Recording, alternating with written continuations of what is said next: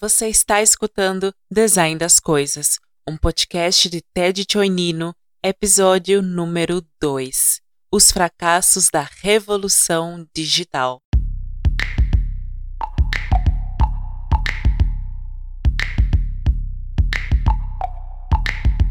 Bem-vindos a todos, mais um episódio de Design das Coisas. Para quem não me conhece, meu nome é Ted e eu sou vosso convidado de sempre. Eu espero que o cenário está melhorando do vosso lado por conta do coronavírus e que vocês estão aguentando firme, porque não é fácil para ninguém dentro desse período de coronavírus. O assunto de hoje está bem relacionado aos negócios e ele trata dos fracassos durante o processo de revolução digital. Eu lembro já ter conversado disso faz já um tempão com uma das pessoas que eu considero como um dos meus mentores no caminho do empreendedorismo. Ele se chama Cristiano, é um grande homem, trabalhou 20 anos dentro da área de comunicação. E durante uma conversa ele estava me explicando como ele tentou engatinhar um pouco dentro da transformação em empresas grandes e as dificuldades que ele encontrou. E hoje eu trago um pouco das dificuldades que ele encontrou nesse processo aí de digitalização dentro das empresas. Eu trago também uma parte das nossas experiências tentando trazer o digital dentro das empresas para vários pequenos, grandes e médios negócios. Antes de tudo, você tem que saber que tem uma pequena confusão que está acontecendo hoje, principalmente entre empresas que estão usando vários termos dentro da, dessa questão de transformação digital ou de digitalização. Algumas pessoas hoje falam de digitização, enquanto outros falam de digitalização e outros falam de transformação digital. Basicamente, a digitalização envolve a passagem de dados físicos para digital, enquanto a digitização vai um pouquinho mais profundo. Ele envolve também a transformação de dados físicos para digital, mas leva em consideração também os processos da empresa e vai um pouquinho mais fundo, trazendo também as estratégias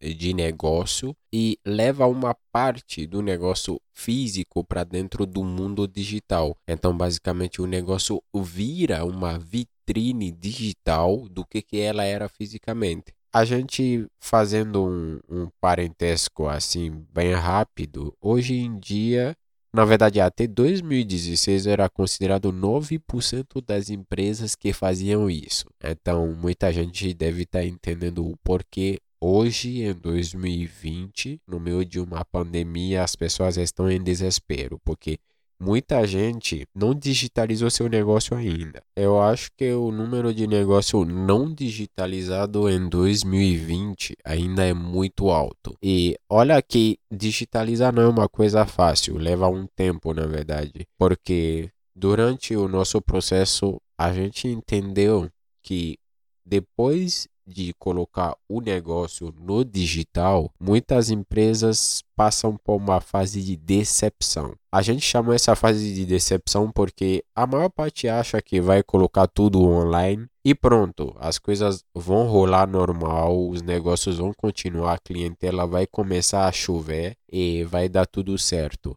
Mas na verdade não é isso, porque muitos não conseguem se adaptar e eles acabam se frustrando entram nessa fase de decepção. Muitos falam: nossa, digitalizar meu negócio foi uma enganação.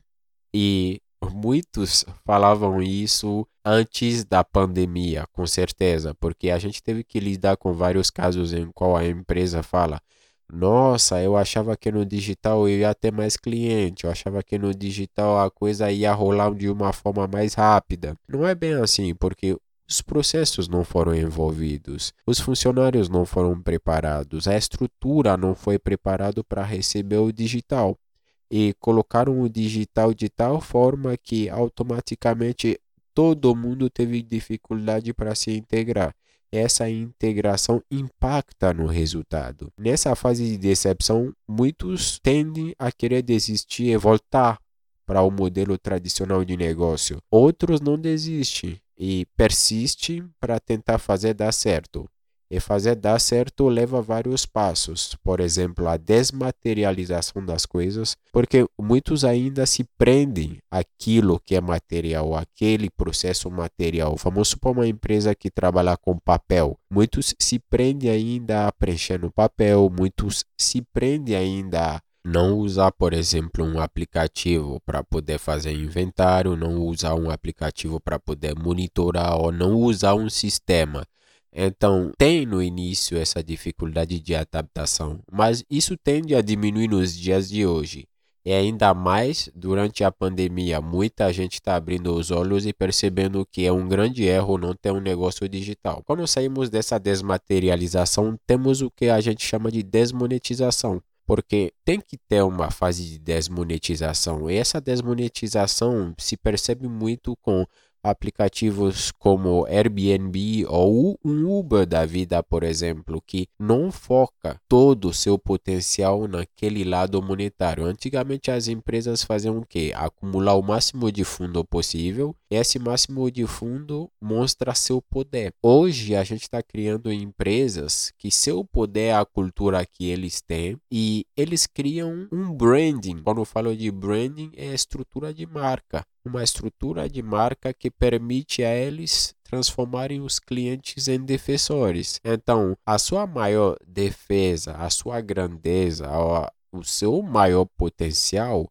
está dentro de como as pessoas as enxergam. E as empresas antigas são muito focados ou têm muito foco na monetização enquanto as empresas atuais são mais desmonetizados. Não quer dizer que eles não lucram.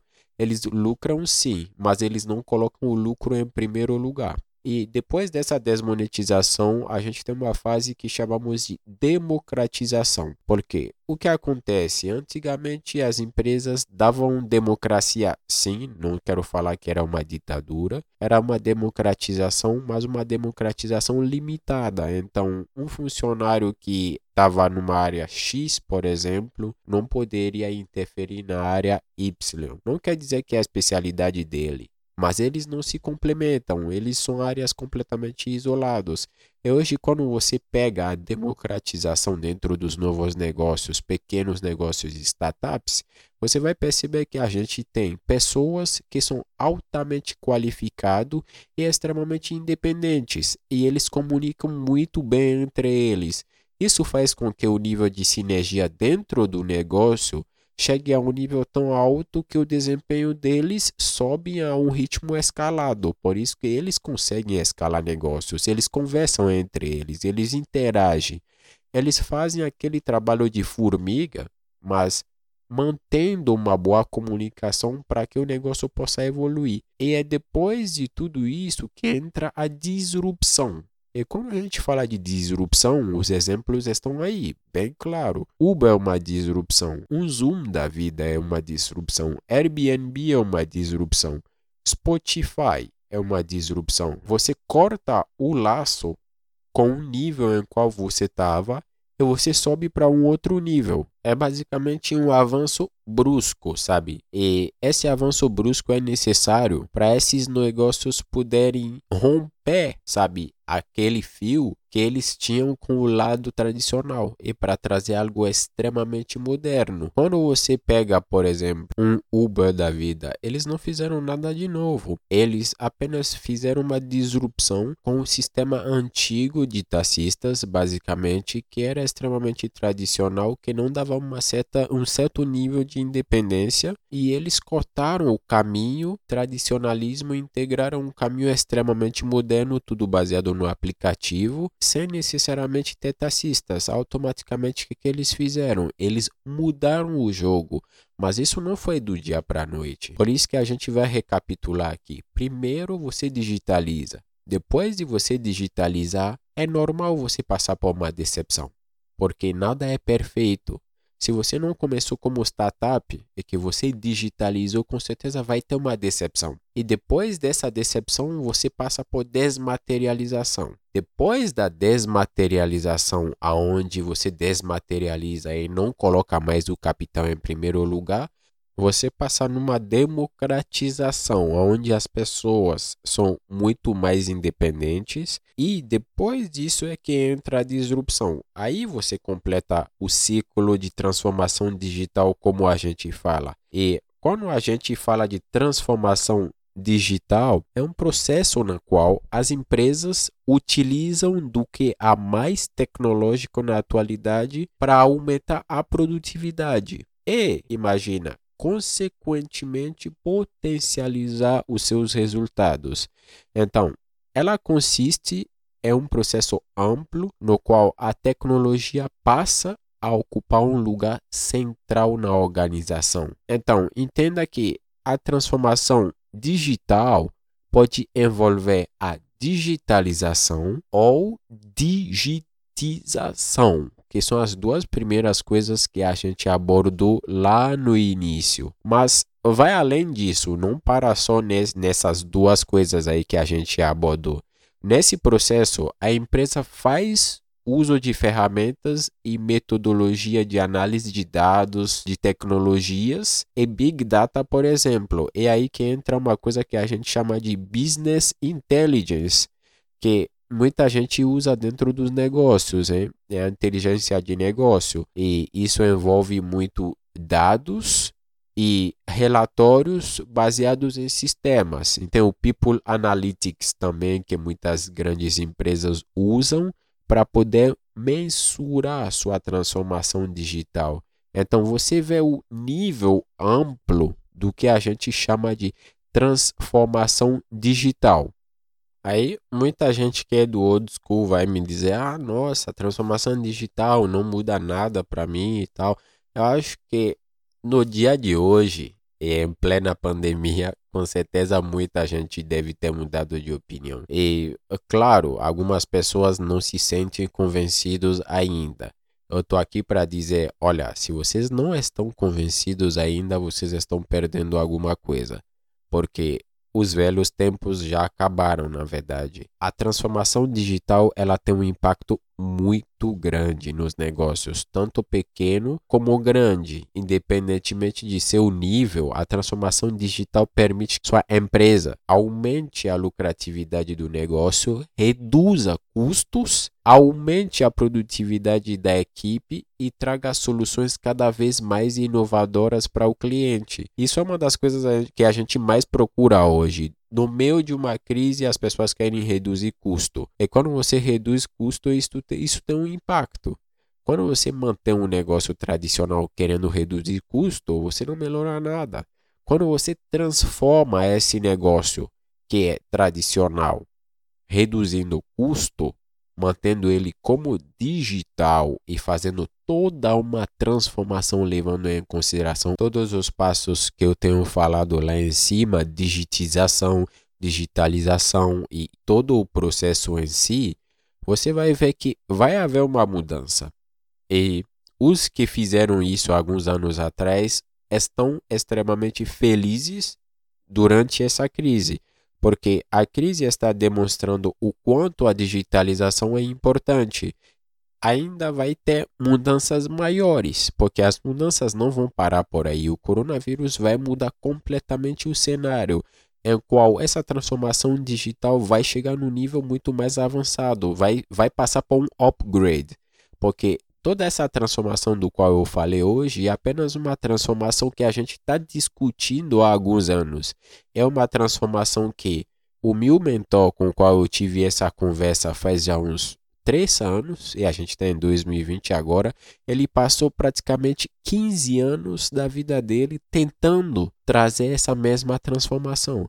Então, imagina que de agora em diante as coisas vão evoluir muito, porque se nesses anos todos estava tendo essa, esse trabalho todo para fazer essa mudança, agora essa mudança vai subir para um outro nível. Para você que está me ouvindo hoje, saiba que a transformação digital vai ser como aquela experiência de usuário no celular que virou hoje pré-requisito para você ter um bom site, sabe? A experiência do usuário no celular em primeiro lugar antes da experiência no computador. É o que vai acontecer também com a transformação digital. todo mundo vai ter que montar seu negócio pensando digital antes mesmo de pensar implementar uma estrutura física ou algo do tipo. Tudo que tem a ver com aquele antigo modelo de negócio, com aquele lado tradicional de necessariamente ter um lugar físico, uma sede ou coisa do tipo, vai mudar. E aquela ideia de que tinha que começar um negócio com um capital ou coisa do tipo, tudo isso já mudou, na verdade. Porque eu não vou te mentir, não é que vai mudar, já mudou. E vai ficar ainda melhor para aqueles que já se adaptaram e que estão começando negócios agora. Para hoje, essa é a ideia que eu queria trazer. Eu espero que foi claro, direto, que você entendeu um pouco da essência do que eu queria trazer dentro deste conteúdo. Muito obrigado e até a próxima. Obrigada por ouvir Design das Coisas com Ted Choinino. Você poderá compartilhar este episódio com qualquer pessoa. E para dúvidas, perguntas e parcerias, é só entrar em contato através do site tedtch.com. Até a próxima!